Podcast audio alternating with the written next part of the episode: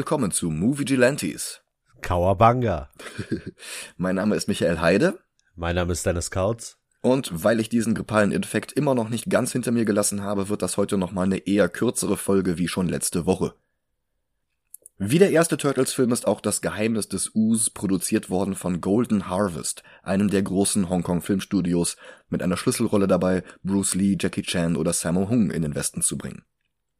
Das Drehbuch war wieder von Todd Langen, Regie führte diesmal allerdings Michael Pressman, der vorher Dr. Detroit gedreht hatte, den ersten Film mit den Aykroyd nach dem Tod von John Belushi. Ich musste direkt an Eminem und Dr. Dre denken. Ach so. ja, das hat mal überhaupt gar nichts miteinander zu tun. das ist, glaube ich, aber so. Ne? Eminem kommt aus Detroit, Dr. Dre hat ihn entdeckt. Hm, ja, schon klar. A match made from heaven, ne? Ja, ja. Weder von Kritikern noch von Kinopublikum sonderlich gefeiert.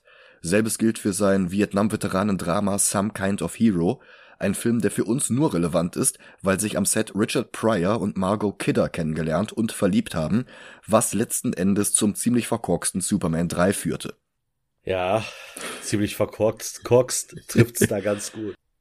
Pressmans von Kritikern am meisten gefeierte Film dürfte das Bandendrama Boulevard Nights gewesen sein, und selbst der war ein Flop. Boah. Nach Turtles 2 fasste er in der Fernsehproduktion Fuß und war an Serien wie Picket Fences, Chicago Hope oder Elementary beteiligt. Es gibt nur zwei Möglichkeiten. Entweder es ist eine Serie über eine Schule oder eine Serie über Sherlock Holmes. Es ist eine Serie über Sherlock Holmes, okay. aber in die Gegenwart verlegt. So ein bisschen ah. wie die Cumberbatch-Serie, bloß in Amerika. Mit Johnny Lee Miller aus Trainspotting und Hackers als Sherlock mhm. und Lucy Liu als Dr. Joan Watson. Ja. Ist gar nicht mal schlecht. Also dieser amerikanische Procedural-Ansatz tut dem Ganzen ganz gut. Mhm. Aber ich meine, da klingelt was bei mir. Hm. Hm. Bei Picket Fences teilte er sich mit den anderen Produzenten immerhin zwei Emmys. Aber das hatte 1991 noch niemand wissen können, Trotzdem gab man Pressman nach dem großen Erfolg des ersten Films ein Budget von 25 Millionen Dollar in die Hand. Wow. Zum Vergleich, der erste hatte gerade mal 13,5 Millionen gekostet. Also fast das Doppelte. Trotz des Erfolgs von Teil 1 wurden große Änderungen vorgenommen.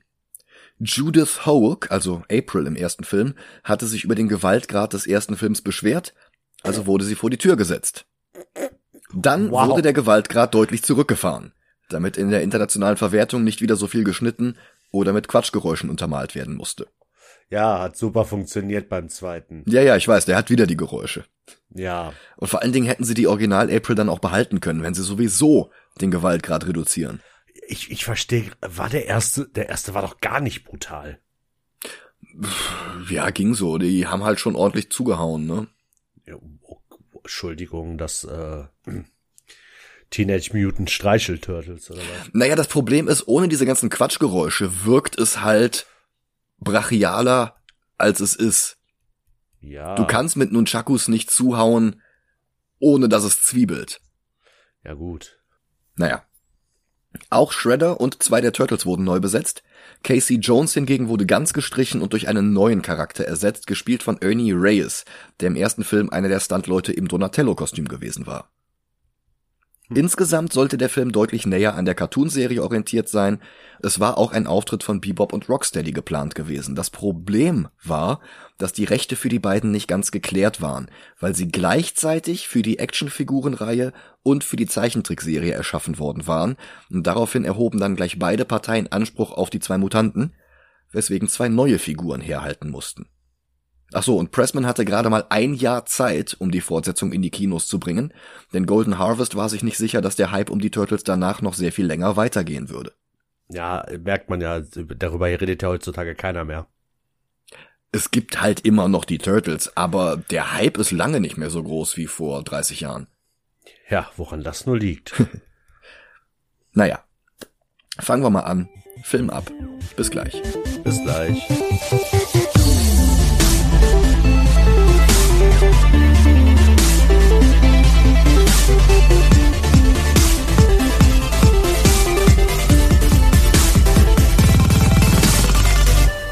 Sind wir wieder. Hi.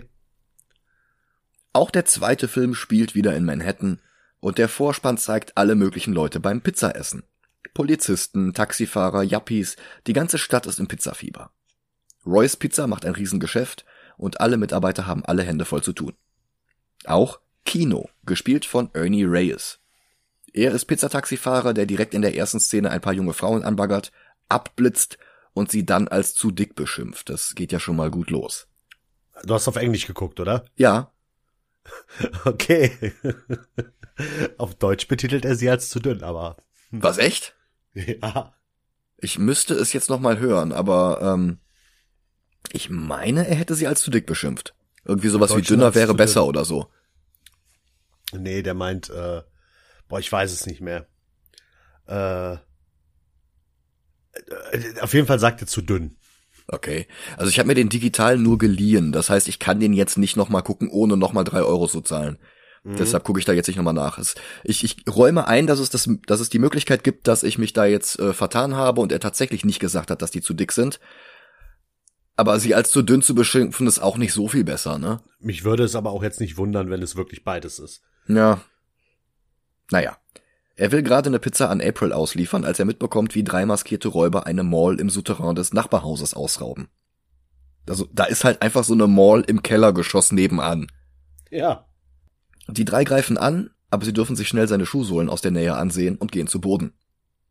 Bleibt aber nicht bei den dreien, es kommt gleich ein ganzes Dutzend dazu. Macht aber nichts, denn jetzt sind plötzlich auch die Turtles am Start, woraufhin der Film etwas awkward anhält, den Titel einblendet, bevor es weitergeht. Also echt einfach wie in so einem, wie in so einer Sitcom. Einfach Freeze Frame, Titel und dann geht's weiter. Kino starrt den Kampf mit offenem Mund an, schüttelt den Kopf und macht dabei mit dem Mund die Geräusche, die der erste Film in der deutschen Tonspur unter alle Bewegungen gelegt hatte. Wobei der zweite das auch macht. Aber naja, wie gesagt, ich konnte ihn diesmal zum Glück auf Englisch sehen. Raphael will ihn in Sicherheit bringen, also wickelt er den Jungen in ein Bettlaken und stopft ihn in die nächste Mülltonne, wie man das halt so macht. Ja. Ihre Waffen benutzen die Turtles im zweiten Film im Grunde gar nicht, sondern entweder ihre Fäuste und Füße oder sie improvisieren mit Gegenständen aus dem Kaufhaus, wie mit einem Jojo, das ebenfalls die Looney Tunes Geräusche mit sich bringt, oder mit Würsten, die Michelangelo dann aber eh wieder wie seine klassischen Nunchucks nutzt. Lediglich Leonardo hat seine Katana, allerdings rammt er die auch nur in die Decke, um sich dran festzuhalten, während er den Ganoven die Unterkiefer mit dem Fuß richtet. Der ganze Kampf ist wirklich ein gewaltiger Rückschritt gegenüber dem ersten Teil. Das ist jetzt alles gewollt lustig, aber der Humor zündet nicht oder ich bin dafür zu erkältet gerade. Nee, der zündet nicht. Okay. Die Turtles verplappern sich fast, dass sie bei April zu Hause gewesen waren und dann schicken sie Kino weg, damit er die Polizei ruft. Seine Tasche für die Pizza ist geplündert, als er wiederkommt, allerdings haben die Turtles das Geld dafür zurückgelassen. April, wie gesagt, jetzt ausgetauscht, wird dargestellt von Seifenoper-Schauspielerin Paige Turco und sie hat nicht einmal mehr den gelben Alibi-Regenmantel aus dem ersten Film. Sie kommt nach Hause mit einer klassischen braunen Papiertüte im Arm, aus der oben ein Baguette rausguckt, wie in jedem einzelnen Hollywood-Film, obwohl niemand in Hollywood-Filmen jemals Baguettes isst. Ist das vielleicht sowas wie, äh, wie heißt das mal hier, Potpourri? dieses Fake-Obst, was, nee, diese Fake-Sachen, die einfach nur gut riechen sollen. Ach so, ja. Ja, ich mag's, wenn meine Wohnung nach frischem Baguette riecht. ja, wahrscheinlich. Das dann eine Woche und danach wird's weggeschmissen. Brotpuri. ja. Die extrem große und noch dazu übertrieben schick eingerichtete Maisonette-Wohnung mitten in Manhattan kostet wahrscheinlich mehr Miete pro Monat, als sie im Jahr verdient. Im Kühlschrank erwartet sie eine Gummischlange von Michelangelo, die anderen haben ihren Kram aber auch nicht aufgeräumt und die beliebte und erfolgreiche Reporterin räumt den Vieren jetzt hinterher. Seit der Foot Clan im ersten Film ihr Versteck in der Kanalisation gefunden hatte, wohnen die vier plus Splinter jetzt bei ihr. Dann kommen sie mit der Pizza und werfen die fettigen Stücke hin und her durch den Raum. Das wäre übrigens eine witzige Sitcom. Die vier, die bei April wohnen, äh, die, die na, fünf. Na, überleg mal, du hast eine erwachsene Reporterin, Du hast einen alten Lehrmeister und vier Teenager. Ja. Ich fände, das wäre eine witzige Sitcom. Ja, ja, ja, vielleicht. Nennen wir, sie Full House oder so, ich weiß nicht. Oh Gott. Splinter kommt aus dem Obergeschoss herunter. Wie im ersten auch hier wieder gesprochen von Kevin Clash, sonst die Stimme von Elmo aus der Sesamstraße. Er weist die Schildkröten darauf hin, dass sie nicht in die Welt der Menschen gehören. Pizza zu holen ist allerdings eine Ausnahme. Alle zusammen sprechen noch einmal darüber, dass sie den Schredder besiegt haben, was dann auch der Moment ist, in dem der Film zur Mülldeponie schneidet, wo sich eine Hand aus dem Müllhaufen herausgräbt. Der Schredder ist zurück. Korrigier mich, wenn ich falsch liege. Aber müsste der Film dann nicht kurz nach dem ersten spielen? Ja, ich weiß nicht, wie lange der unter diesem Müllberg gelegen hat. Okay. Eastman und Laird waren eigentlich auch dagegen gewesen, ihn schon wieder zu benutzen, weil sie der Meinung waren, dass ihre Comics eigentlich auch noch genug andere Figuren hatten, die man für einen Film umsetzen könnte. Krang! Ihr Vorschlag war nicht mehr, als Schredders Helm zu zeigen, den irgendein Müllmann auf der Halde findet, womit Schredder immer noch in einem dritten Teil hätte zurückkehren können. Aber sie konnten sich nicht durchsetzen und darum ist Schredder jetzt schon wieder da. James Saito wurde allerdings durch François Choi ausgetauscht, den kennt man sonst am ehesten aus Lost, wo er den einarmigen Dharma-Wissenschaftler Dr. Chang spielte. Auch Master Tatsu ist zurück, erneut gespielt von Toshishiro Obata. Was denn? Ich habe gerade Toshishiro Obatstar verstanden. Oh je. Ja, Käse zum Baguette. er erklärt sich zum neuen Anführer des Foot Clans, Sekunden später kommt Shredder zur Türe rein und reißt die Macht wieder an sich. Dann will er Rache. Am nächsten Tag interviewt April dann Professor Jordan Perry von Techno Global Research Industries, dem Konzern, der das Ooze hergestellt hatte, das die Turtles und Splinter verwandelt hatte. Und wie der Titel des Films ja schon impliziert, geht es diesmal ganz um das Ooze. Wobei das auch ein ganzes Stück anders ist als in den Comics. Dort war es nicht Techno Global Research Industries, sondern das Techno Cosmic Research Institute, vordergründig ein Forschungsinstitut, tatsächlich aber ein Stützpunkt der Utroms. Das ist die Alienrasse, zu der auch Krang gehörte. Sehen Ah. ein bisschen aus wie Daleks, also die Piloten im Inneren, nicht die Roboterkörper, halt so Gehirne mit Tentakeln dran. Ah, okay. Ja, Krang halt. Genau. Dieser Professor Perry hier hätte eigentlich so ein Utrom sein sollen. Und David Warner aus Tron, Time Bandits und Star Trek wäre nur sein Arnim Sola-mäßiger Roboterkörper gewesen. Ah. Aber auch das wurde dann gestrichen und Perry ist jetzt einfach irgendein Typ. Ein sehr schrulliger, schwafelnder Typ, der in einem Live-Interview fragt, ob er einfach drauf losplappern kann und sie schneidet sich dann hinterher zusammen, was sie braucht. Und April sagt nur, aber das ist doch live.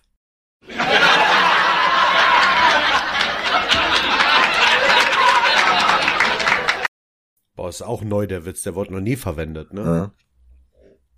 Ohne den Utrom-Twist ist Perry leider eine ziemliche Schlaftablette. Man hätte hier gut Baxter Stockman draus machen können. Der hätte sich Oh nicht mal ja. in die Fliege verwandeln müssen, das hätte man sich für ein Sequel aufheben können, aber nichts davon. Es ist halt einfach so ein Typ. Ich hätte für Baxter Stockman hätte ich Jeff Goldblum benutzt, ich weiß auch nicht warum. Ja. Jahre später benutzten die IDW Comics zu den Turtles den Namen Jay Perry, aber ohne den Charakter je zu zeigen. Also bei dieser einen Anspielung ist es geblieben. Sonst hatte dieser Film in Bezug auf Perry keinerlei Auswirkungen. hm, traurig, äh. Ja.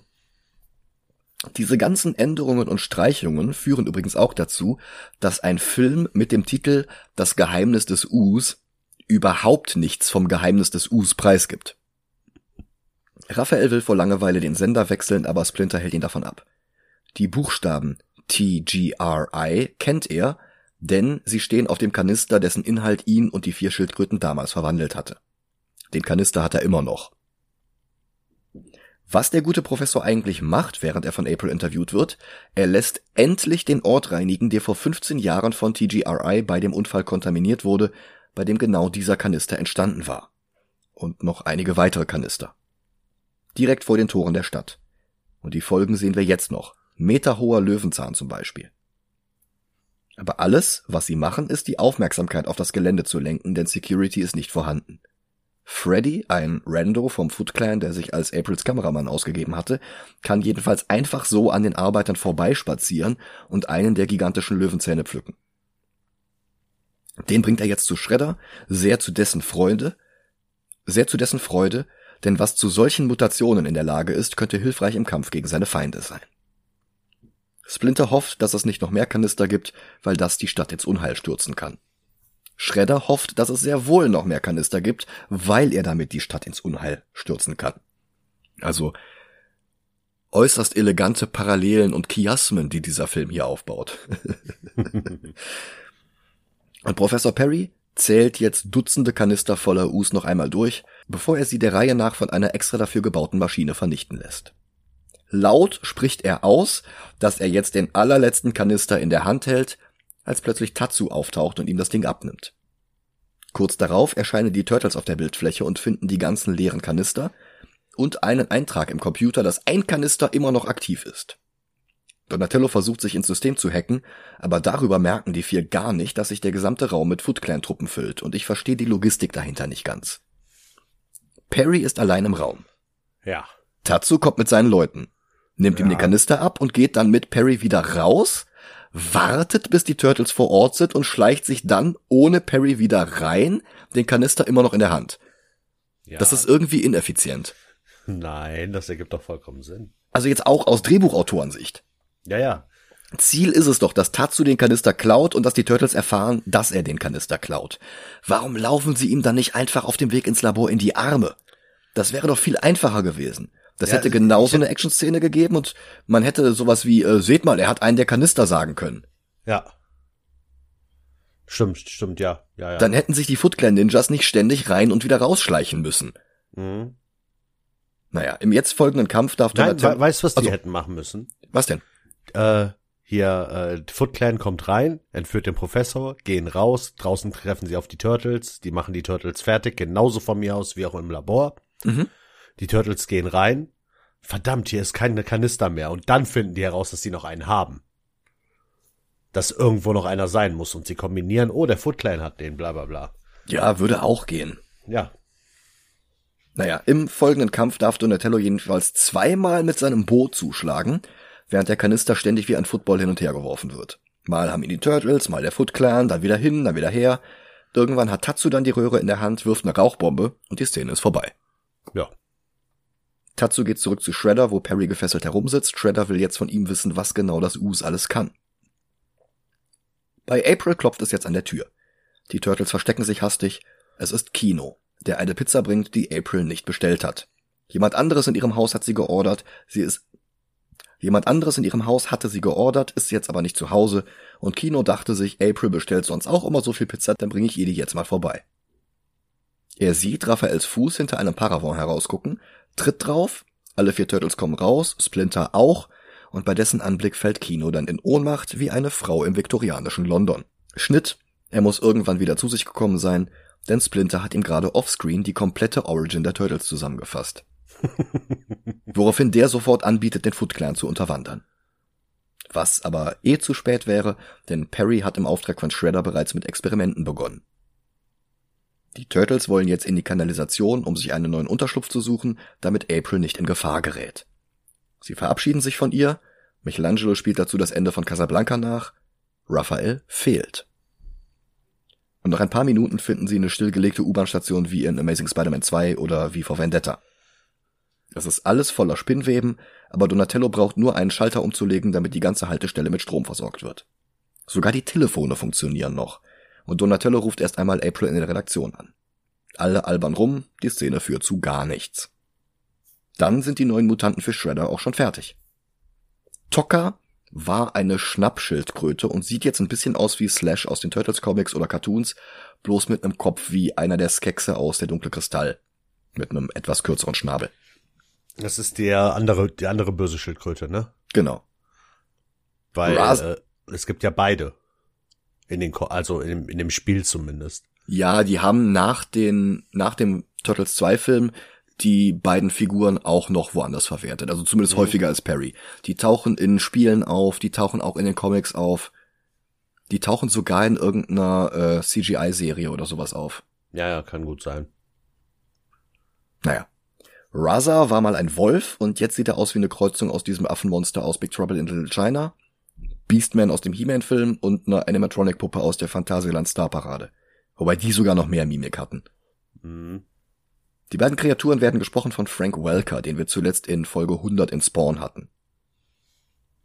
Shredder will, dass die beiden ihn Master nennen, aber mehr als Mama bekommen sie nicht hin. Woraufhin er Tatsu beauftragt, die beiden misslungenen Experimente zu entsorgen, bis Perry ihn auf ihre enorme Körperkraft hinweist. Kino versucht jetzt sich beim Foot Clan zu bewerben. Bei den anderen potenziellen Rekruten ist auch Michael J. White, sechs Jahre bevor er die Hauptrolle in Spawn spielte. Dann kommt auch schon ein Typ, um sie alle abzuholen und zu testen. Kino geht drei Schritte mit ihnen mit, dreht sich dann um und läuft fünf Schritte in die entgegengesetzte Richtung, wo sich Raphael die ganze Zeit hinter einem Auto versteckt hatte. Ich wusste, dass das klappen würde, brüllt er so laut, dass die anderen Foot Clan Rekruten das eigentlich hören müssten. Dann läuft er denen hinterher und Raphael kommt gleich mit. Was auch gut ist, denn bei Kinos Abschlusstest müssen sie jetzt cheaten. Er ist der einzige aus der Truppe, dessen Kampfsportfähigkeiten den hohen Standards des Foot Clans gerecht werden, die dringend Nachschub für die Kanonenfutterabteilung brauchen. Also muss Kino jetzt innerhalb von 15 Sekunden eine ganze Reihe Glöckchen von einer Schaufensterpuppe runterklauen, ohne dass eine davon klingelt. Während eine Rauchbombe den ganzen Raum vernebelt. Wenn er das nicht schafft, ist er draußen. Raphael macht das für ihn. Ohne die Rauchbombe wäre es das jetzt gewesen. Daraufhin wird Kino dann ohne weitere Fragen in das Hauptquartier des Foot Clans auf dem Schrottplatz gelassen. Raphael kommt einfach mit und wird sofort von Tatsu entdeckt. 50 Foot Clan Leute greifen an und überwältigen den Turtle. Kino kann aber fliehen und läuft zu Aprils Wohnung.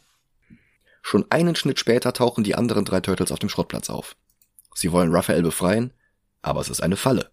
Und prompt landen die drei in einem riesigen Netz, das jetzt langsam zu ein paar senkrecht stehenden Klingen hinüber transportiert wird. Tatsu steuert den Kran selbst. Aber, Überraschung, Splinter ist auch da. Er schießt wie Hawkeye einen Pfeil durch das Seil, an dem das Netz hängt, und die drei sind wieder frei. Jetzt kommen zig Foot Soldiers angelaufen. Donatello befreit Raphael allerdings unbehelligt, weil die ganzen Ninjas abwarten, bis sie an der Reihe sind, Michelangelo und Leonardo anzugreifen. Folglich haben die Turtles auch keine Probleme, bis Shredder dann seine beiden eigenen Mutanten ins Spiel bringt. An denen beißen die Turtles sich dann buchstäblich die Zähne aus. Natürlich alles Slapstick, darf ja für die Kinder nicht zu hart sein. Donatello findet Perry und befreit ihn. Und Michelangelo findet etwas anderes, einen Gullideckel mitten auf dem Schrottplatz. Darüber fliehen sie in die Kanalisation. Tokka will hinterher, aber er bleibt mit den Spikes an seinem Panzer hängen. Er ist zu groß.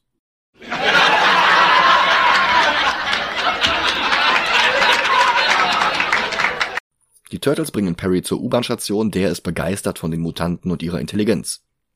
Er enthüllt jetzt das Geheimnis des Us. Es gibt kein Geheimnis, es war einfach ein Unfall was Donatello in eine kleine Krise stürzt. Die wird aber auch nicht wirklich nochmal wichtig. Shredder lässt die beiden Monster zu einer beliebigen Straße irgendwo in New York City bringen, wo die beiden ein paar Minuten lang herumrandalieren. April stellt dem Polizeichief ein paar Fragen, wird dann aber von Freddy entführt, am helllichten Tag, auf offener Straße. Und er trägt dabei auch noch sein Foot Clan Kostüm. Wobei er sie gar nicht mitnimmt, sondern nur in eine kleine Gasse schleift und ihr dann eine Nachricht an die Turtles mitgibt. Als nächstes werden Tokka und Raza im Central Park von der Kette gelassen. Aber kein Problem. Perry mixt ihnen ein Gegenmittel zum Mutagen. Gut, die beiden müssten das schon essen oder trinken, damit es wirkt, aber besser als nichts. Die Turtles packen das Zeug in ein paar Donuts und als Shredder die beiden Monster aus dem Käfig lässt, gibt Michelangelo ihnen erstmal den Karton voller Donuts. Die beiden verschlingen die ersten Donuts gierig, dann finden sie im nächsten den nicht sehr gut versteckten Plastikbehälter mit dem Serum. Das war ja ein toller Plan. Der Kampf geht weiter und er verlagert sich spontan in einen Nachtclub direkt neben der Müllkippe. Aber naja klar, wo sonst würde auch Vanilleeis auftreten? Äh, in einer Sch Eisdiele. Shredders Mutanten kämpfen gegen Splinters Mutanten und die Konzertzuschauer freuen sich über die tolle Show mit den Kostümen. Dann setzt die Musik wieder ein und Vanilla Ice freestylt jetzt einen vorher geschriebenen Song und hüpft dazu peinlich auf der Bühne herum. Go Ninja, go Ninja, go. Naja, kennen wir alles.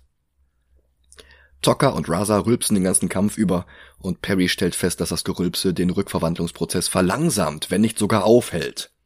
Aber keine Sorge, mit einem Feuerlöscher könnte man ihnen genug CO2 verabreichen, damit sie wieder zu gewöhnlichen Tieren werden, und nebenbei schlafen sie von den Feuerlöschern sogar ein. Das ist alles so absurd. Der Foot Clan kommt rein, Tatsu will die Turtles angreifen, aber sie klemmen ihn zwischen ihren Panzern ein, wovon er sofort das Bewusstsein verliert dann tanzen die vier noch ein paar durchchoreografierte Schritte zu Vanilla Ices Gestammel und klettern sogar auf die Bühne. Aber es ist noch nicht zu Ende. Shredder persönlich kommt jetzt in den Club und er hat den Kanister mit dem Us dabei. Die Turtles sind bereit, ihm die Röhre abzunehmen, aber da kommt plötzlich Kino hereingesprungen und kickt den Kanister weg. Shredder nimmt daraufhin eine Geisel und außerdem hat er noch ein kleines Reagenzglas mit Us. Auch das ist aber kein Problem, denn Michelangelo hat eine Keytar, haut in die Tasten und der Subwoofer bläst Shredder durch den ganzen Club durch ein Fenster hindurch. Dann sagt Kino den Turtles, das wäre nicht sein Kampf und die vier ziehen wieder alleine los. Kino sehen wir danach nie wieder. Unterwegs sehen sie, dass Tokka und Reza sich wieder zurückverwandelt haben. Im Gegensatz zu Shredder, der jetzt das Us selbst genommen hat, was ihn zu Super Shredder gemacht hat, ab jetzt gespielt vom Wrestler Kevin Nash alias Diesel. Der wird uns auch noch im zweiten Punisher-Film begegnen, und wenn wir ganz hart im Nehmen sind, sehen wir uns irgendwann mal am 1. April den Thor-Film mit ihm als Odin an. Kevin Nash Mhm. als Odin. Mhm. Sie haben noch nicht mal seine Tattoos entfernt. Heiliger Bimbam. Und Richard Grieco ist äh, Loki. New World Odin oder was? oh Gott. naja, der Film zeigt uns nicht mal eine coole Monstertransformation. Kann man mit einem Budget von 25 Millionen wohl nicht erwarten. Stattdessen ist Super Shredder jetzt einfach da. Und von Kevin Nashs Körperbau mal abgesehen hat das Us vor allem Shredders Rüstung verwandelt. Da ist jetzt plötzlich alles voller Klingen und Spikes. Ja. Er zerlegt den halben Pier, was ihn selbst darunter begräbt, und das war's. Die Turtles müssen nicht mal kämpfen. Sie tauchen einfach wieder aus dem Wasser auf und erklären sich zu Siegern. Shredders Arm kommt noch einmal aus den Trümmern raus, dann verlässt ihn die Kraft. Ende. April liest im Fernsehen einen Dank von Professor Perry an Leonardo, Michelangelo, Raphael und Donatello vor. Die Turtles gehen nach Hause und Splinter beschwert sich, weil die vier sich nicht nur haben sehen lassen, ein Foto von ihnen mit Rob Van Winkle hat es sogar auf die Titelseite geschafft. Zur Strafe müssen sie jetzt trainieren. Splinter ruft ihnen Go Ninja, Go Ninja, Go hinterher und dann fügt er I made a funny hinzu.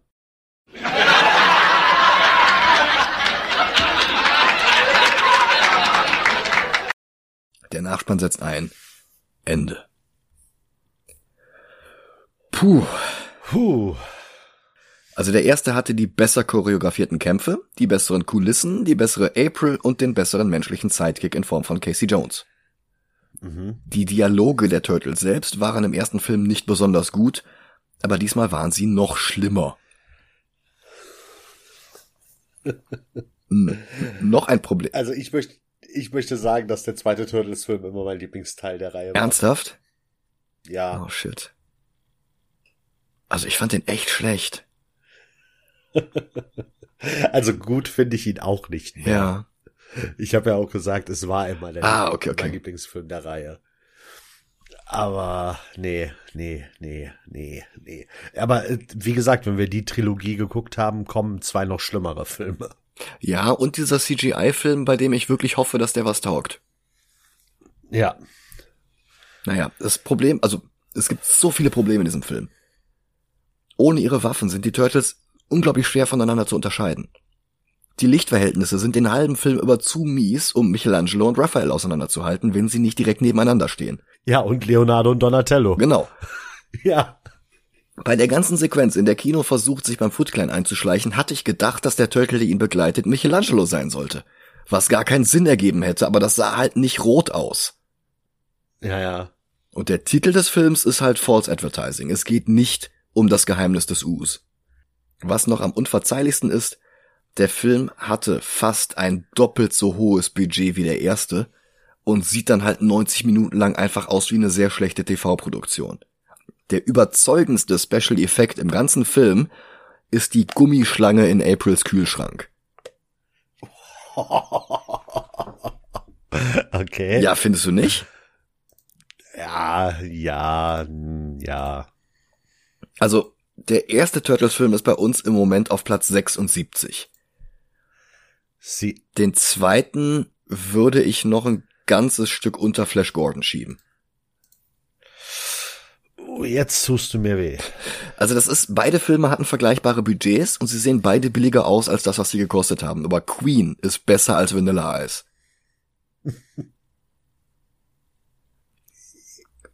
Ja, ähm, Also unter Flash Gordon haben wir Heavy Metal und der ist immerhin fantasievoller. Und dann kommt Green aber Lantern. über Flash Gordon hast du so Sachen wie Dick Tracy und League of Extraordinary Gentlemen. Also Dick Tracy finde ich besser als Turtles 2. Die Kostüme. Ja, Oh Gott. also die Kostüme sind halt in Turtles 2 noch schlechter. Ja, Weil sie sind genauso- drei gucken. Ja, sie sind halt genauso plastikhaft, aber mit weniger Bewegung drin. Können wir nicht Platz 85 sagen?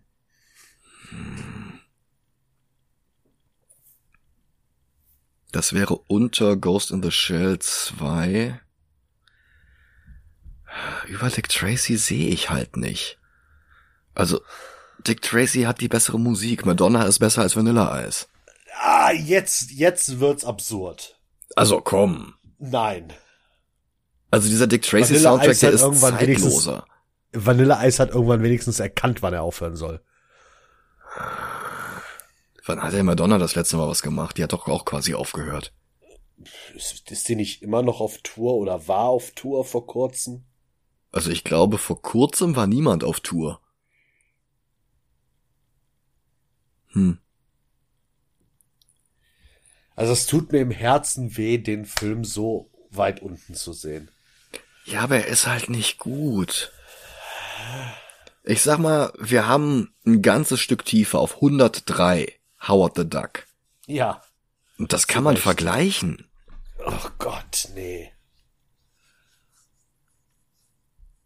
Also die Effekte von Howard sind nicht schlechter als die Effekte für Ruzza und äh, wie hieß er? Äh, Hocker, Tocker, Tocker, glaube ich. Tokra. Tocker. Gamera halt. Und ähm, dieser ganze Plot mit diesem außerirdischen Schurken, der diesen Wissenschaftler da übernimmt, ist zwar weniger kindergeeignet, aber spannender als dieser Quatsch hier. Ja, komm, aber dann nicht unter Heavy Metal. Okay, sagen wir zwischen Flash Gordon und Heavy Metal. Ja. Okay, neuer Platz 87. Und Dankeschön übrigens. Für? Flash. Ah. Ja, ist halt so. Ich meine, wir haben jetzt auch über Ghost in the Shell 2 geredet und das ist eine gute Überleitung zu unserem nächsten Film. ja. Denn wir sehen uns die Realverfilmung an mit Scarlett Johansson als Kusanagi. Mhm. Nächste Woche bei Movie Gelantes. Bis dahin, ich bedanke mich fürs Zuhören. Macht's gut. Habt eine schöne Woche. Habt eine schöne Vorweihnachtszeit. Bis nächstes Mal. Ciao, ciao. Ähm,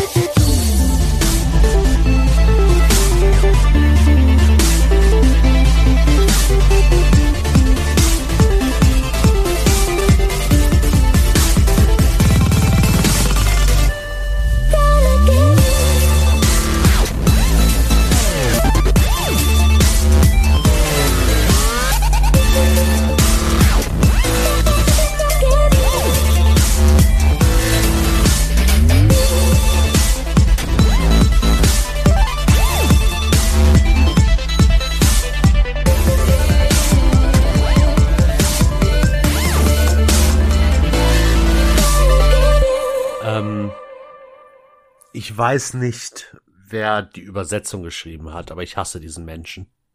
Warum? Das, was in Amerika Donuts sind, sind bei uns Berliner oder Krapfen. Und ich hasse Menschen, die dazu Pfannkuchen sagen. Es tut mir leid.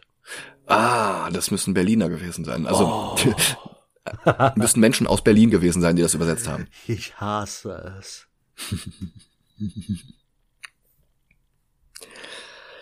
Ja. Boah, krieg ich jedes Mal Kopfschmerzen, ey. Naja, die beiden verschlingen die ersten Pfannkuchen gierig.